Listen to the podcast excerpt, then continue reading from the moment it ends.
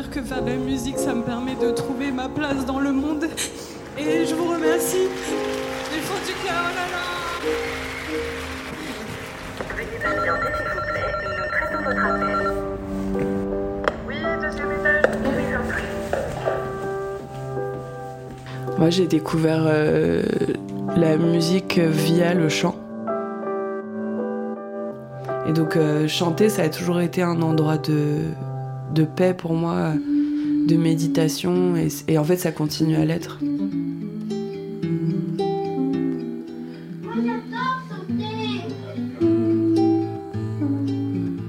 Bonjour, on est vendredi.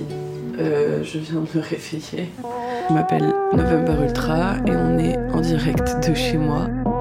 On va parler de mon album Bedroom Walls. Tu parles de métier à tisser, il y a- c'est des fils, c'est c'est de, la- c'est- c'est de la tapisserie.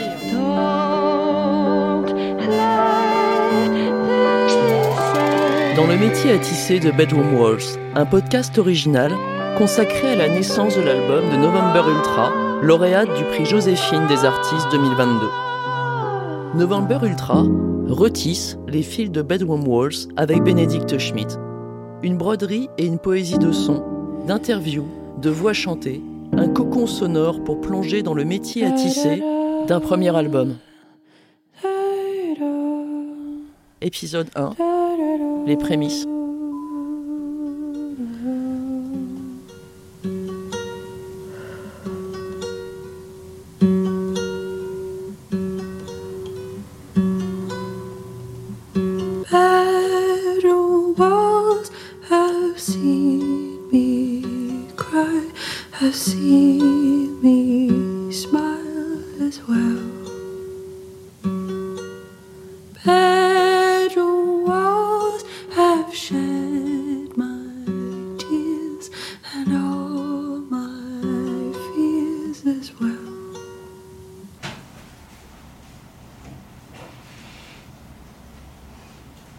Moi, j'ai découvert euh, la musique via le chant. Euh, mon premier souvenir vraiment de, de ça, c'est de chanter en fait. Et c'était un morceau que mon grand-père m'a appris qui s'appelait la zarzamora, qui est une vieille chanson traditionnelle espagnole d'un style musical qui s'appelle la copla. Et la copla, c'est une espèce de, de musique hybride entre l'opérette et euh, donc quelque chose de très orchestral et en même temps avec euh, des tournures et des façons de placer sa voix qui sont, sont très de ce qu'on appelle le conservatoire euh, de Séville, euh, d'Andalousie, et donc très flamenco. Mais c'est pas du flamenco. Et donc moi j'ai appris ça, la salsa mora, c'était le premier morceau. Et je me souviens de l'avoir, de mon grand-père qui était incroyablement fier de moi quelque part. Moi je savais pas ce que je faisais, je répétais ce qu'il disait quoi. Et en fait à partir de là je suis devenue un petit monstre parce que je chantais tout le temps, tout le temps, tout le temps, tout le temps, tout le temps. Il y a vraiment euh, des vidéos de moi, quoi, de ma mère qui me filmait, et je, leur remercie de cette patience, mais ma mère euh, me filmait, et je chantais toutes les chansons que je connaissais, que j'avais appris à la maternelle et tout. Et euh, il y a cette vidéo hilarante où mon, père rentre du travail, et il me demande d'arrêter de chanter. Et moi je dis, mais moi j'adore chanter. Et il dit, bah t'es gentil, mais tu chanteras demain. Et, en fait, je disais, mais moi, je veux pas chanter demain, je veux chanter ce soir jusqu'à que je m'endorme. Et donc, je pense qu'ils ont senti qu'il y avait quelque chose qui était euh, très pur de ma part. euh. Il y a aussi le lien avec ma grand-mère, où en fait, euh, on partageait un, lit avec ma grand-mère, parce qu'on avait un très petit appart en Espagne quand je, passais tous les étés là-bas avec eux, moi. C'est comme ça que j'ai appris l'espagnol très très vite. Et, ma grand-mère, elle me chantait des berceuses espagnoles pour m'endormir. Et moi, je chantais avec elle, je lui demandais de m'apprendre les berceuses. Et en fait, euh, je la réveillais parfois, elle s'endormait au milieu de tout ça, et moi, je la réveillais pour qu'on continue de chanter. Euh, alors, la chanson de mon grand-père, c'est euh, En un barrio de Levante, entre palmas y alegría, cantaba la zarzamora. Ça, c'est vraiment la zarzamora. Et les berceuses, euh, Tengo una muñeca vestida de azul, con su camisita y su canesur.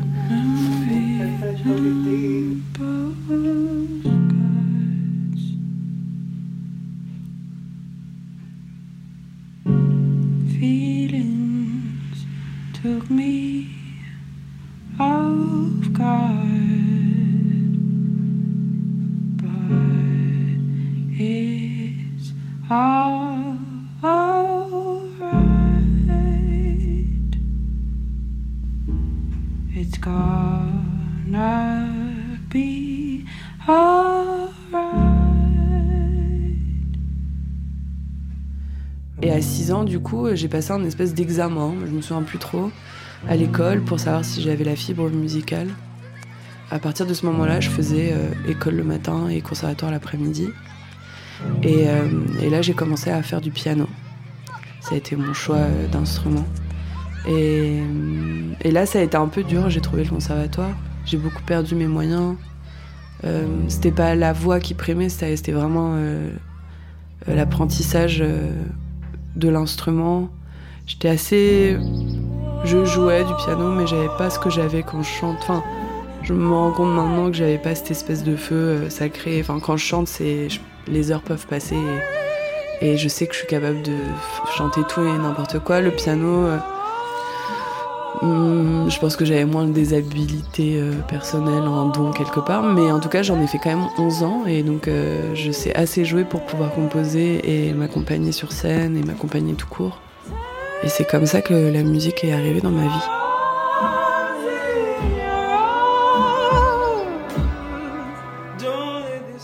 La guitare, en fait, c'est mon frère qui faisait de la guitare au conservatoire. Euh, et mon frère, il est moins discipliné que moi. Moi, j'ai un gros syndrome qui est le syndrome de la bonne élève. Donc, même euh, à des moments où j'étais pas du tout heureuse de faire le conservatoire, j'ai continué parce que je me disais ce que je dois faire. Et, euh, mon frère a cette espèce d'élan de, liberté toujours que j'aime beaucoup chez lui et, en même temps du coup très rebelle et donc lui par exemple il disait qu'il allait au conservatoire mais en fait il allait à la ludothèque et donc la guitare qu'il a c'est une guitare espagnole et bah, à un moment, il a arrêté de l'utiliser parce que clairement, il a arrêté le conservatoire. Et donc, c'est moi qui ai, euh, qui ai repris euh, la guitare beaucoup plus tard. hein. Et par contre, j'ai appris à l'oreille. Et donc, du coup, il y a quelque chose de. Je me sens plus libre. euh. C'est drôle, ça se voit, je trouve, dans l'album, même les morceaux que je compose au piano ou les, les morceaux que je compose à la guitare euh, ont pas le même. Bah, par exemple, Soft and Tender, je l'ai composé à la guitare, donc il y a quelque chose de beaucoup plus léger, de beaucoup plus libre, de beaucoup plus lumineux quelque part. Alors que Over and Over and Over, par exemple, a été composé au piano, il y a quelque chose de, de plus dramatique quelque part. Miel a été composé au piano, euh, Fade est composé au piano. Donc en fait, c'est- je me rends compte que c'est des. Un peu comme les langues dans l'album, ça marche pas de la même façon parce que du coup, ça va chercher euh, à différents endroits de, je pense, ma psychologie. on my shoulder, I don't know what to do. The getting older, growing the sound of youth. Euh, et il y avait un autre fait aussi, c'est que j'étais très timide et très introvertie. Donc en fait, chanter devant les gens et tout ça, c'était pas. euh, J'aimais bien, c'était, mais mais c'était pas que, quelque chose que je recherchais. Moi, j'avais surtout envie de chanter. C'était mon rêve secret d'être chanteuse, mais je me voyais, je voyais pas comment c'était possible que ça arrive vu ma personnalité. Et donc c'était un rêve un peu secret. Et puis la vie a un peu passé. Et puis mon père est tombé très très malade. J'avais 22 ans. Et il était dans le coma et tout ça. Et je me souviens vraiment d'avoir bah, cet élan de réalisation que malheureusement on a tous à un moment dans nos vies, de se dire la vie est très très courte. Euh, des choses terribles peuvent arriver du jour au lendemain et autant la vivre. Et donc moi j'avais ce rêve euh, secret de musique. Et, euh, et je me souviens d'avoir vraiment dit, euh, ben, je finis mes études et après je fais de la musique. Et en fait c'est drôle parce que moi je pense beaucoup que dire c'est faire exister, écrire c'est faire exister. Et, je l'ai dit, et en fait j'ai fini mes études, j'ai commencé mon stage de fin de master. Et là en fait j'ai rencontré Clément et Benjamin avec qui on a fait Aguaora. Et, euh, et donc Aguaora on a fait un morceau qui s'appelait Summer Ends. Et là ça a été le début de tout. On l'a sorti en 4 août 2013, on me souvient très bien. Et puis en fait c'était drôle parce que c'était la fin de l'été. Le morceau s'appelait Summer Ends. Et donc en fait, euh, à partir de là, on a été euh, signé en édition. euh, Et d'un coup, on s'est retrouvé dans un truc où on a fait deux EP. Enfin, ça a été vraiment une aventure assez folle. Et moi, en fait, du coup, ça a été toutes mes premières fois. Donc, c'est Clément qui m'a appris à m'enregistrer. À un moment, il m'a dit voilà, Ableton, euh, voilà un micro, on va te prendre un micro, euh, une carte, euh, une carte son. Et il m'a fait des espèces de petits tutos comme ça, euh, comment on ouvre une piste. Et donc très vite, je me suis mis à Ableton. Mais au début, c'était vraiment juste pour enregistrer ma voix. Puis au bout d'un moment, ça a été pour commencer un peu à découper ma voix, faire des choses avec. Et, et en 2018, en fait, on a décidé de splitter. Euh, d'un commun accord, donc ça a été très doux. Et en fait, je suis sortie de là et je me suis rendu compte de plein de choses. Je me suis dit, euh, en fait, ça a été euh, tout mon apprentissage. C'était les premières fois que j'étais en studio. Euh, ce que ça sous-entend de devoir écrire tous les jours, donc quand c'est ton métier, de devoir avoir une deadline, euh, de pas attendre la grâce, parce que moi j'avais un peu ce truc-là de genre euh, l'inspiration elle vient quand elle vient. Puis d'un coup en fait c'est un métier, donc en fait l'inspiration tu dois quand même un peu la la faire venir, en tout cas lui créer un endroit où elle est, capable d'arriver quoi. C'est sûr que et du coup à partir de 2018 j'étais aussi moi déjà signée en édition donc j'écrivais aussi pour les autres beaucoup. Et, euh, et à ce moment-là c'est là que j'écris Over and Over and Over qui devient le début euh, de l'album sans que je sache trop que c'est le début de l'album. Pour moi c'était juste ce que je ressentais et je ressentais que j'étais incroyablement perdue et, et que je savais pas trop où j'étais, où j'allais quoi.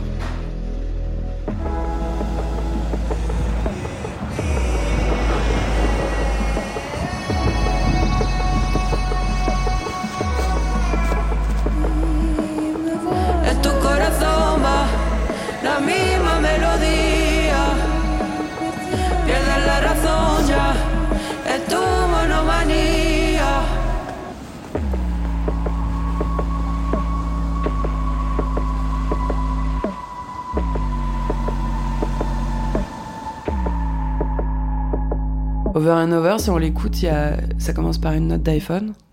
Très, spécifiquement, il y a mon voisin qui est en train de faire des travaux. Et donc, euh, on entend le marteau euh, sur le mur. Et moi, en fait, j'avais bah, justement euh, un moment où en fait je ressentais tellement, c'était tellement en train de déborder que j'avais besoin de composer à ce moment-là. Et donc, je me mets au piano et, et ça a été rigolo parce que maintenant que j'ai réfléchi, je trouve que ça a été tout ce que cet album est devenu. C'était d'accueillir ce qui se passait, d'accueillir euh, le fait qu'il y avait les bruits de mon voisin et en fait du coup euh, je me cale à son rythme à lui euh, et je l'intègre en fait à ce qui est en train de se passer et ce qui se passait c'est que même moi j'étais en chantier total et donc il y a un choix un moment dans l'album par exemple de dire je vais pas réenregistrer cette partie là et en fait l'album commencera sur une note d'iPhone note de téléphone parce que parce que c'est aussi comme ça qu'on enregistre maintenant, parce que ça fait partie de notre quotidien de compositeur et compositrice, et parce que cet album, en fait, justement, ça va être euh, un moment dans ma vie, euh, une ère très précise, un, moment ouais, cristallisé, un passage dans ma vie de jeune femme à femme adulte, quoi. Et donc ça commence avec Over and Over and Over ça pourra pas être réenregistré. Donc je pense que ça a été la deuxième fois où je me suis donné, euh, tu vois, je me suis permis de me dire euh, mon album, en fait, peut-être il, il, sera pas, euh, ce sera pas des enregistrements parfaits, mais je pense qu'en fait, si j'essaye d'aller autre part, je, vais perdre toute la cristallisation de ce moment. Et une fois que j'ai fait soft, je me suis dit, bah ouais, ça peut être fait dans la lumière. composé, ça peut être fait dans la joie. J'ai besoin que mon album, du coup, il soit tapissé, euh, euh, que ce qui s'y cache, ce soit que ce sentiment-là, qu'à chaque fois que j'ai été en studio, ça a été des moments de joie, des moments où j'ai essayé des choses, des moments où ça a été ludique pour moi, des moments où... Et, euh, et en fait, c'est drôle, c'est devenu vraiment le leitmotiv de, de toute ma construction de l'album à partir de Soft and Tender.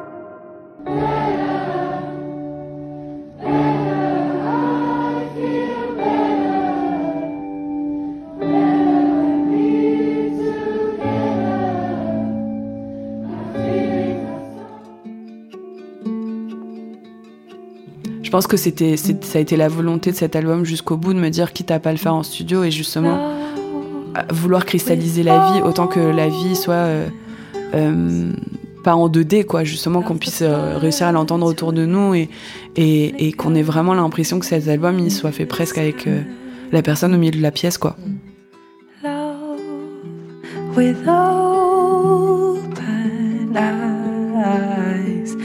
Feel it in your chest. consider all the sides.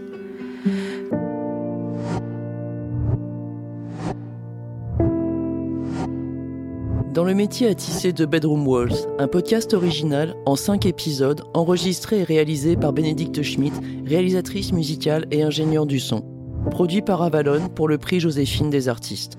Ne manquez pas l'épisode 2, l'écriture, des notes aux mots. Nos remerciements appuyés aux intervenants Nicolas Mantoux, Lucas Eschenbrenner à Café Lower, Clément Roussel, Eva Méchan, Poppy Fusée, Anzi, et bien sûr à Nova qui nous a offert les portes de sa chambre. Ce podcast est réalisé avec l'aimable autorisation de Hollywood Summer Records, Universal Music France, Division Virgin Music et d'Universal Publishing.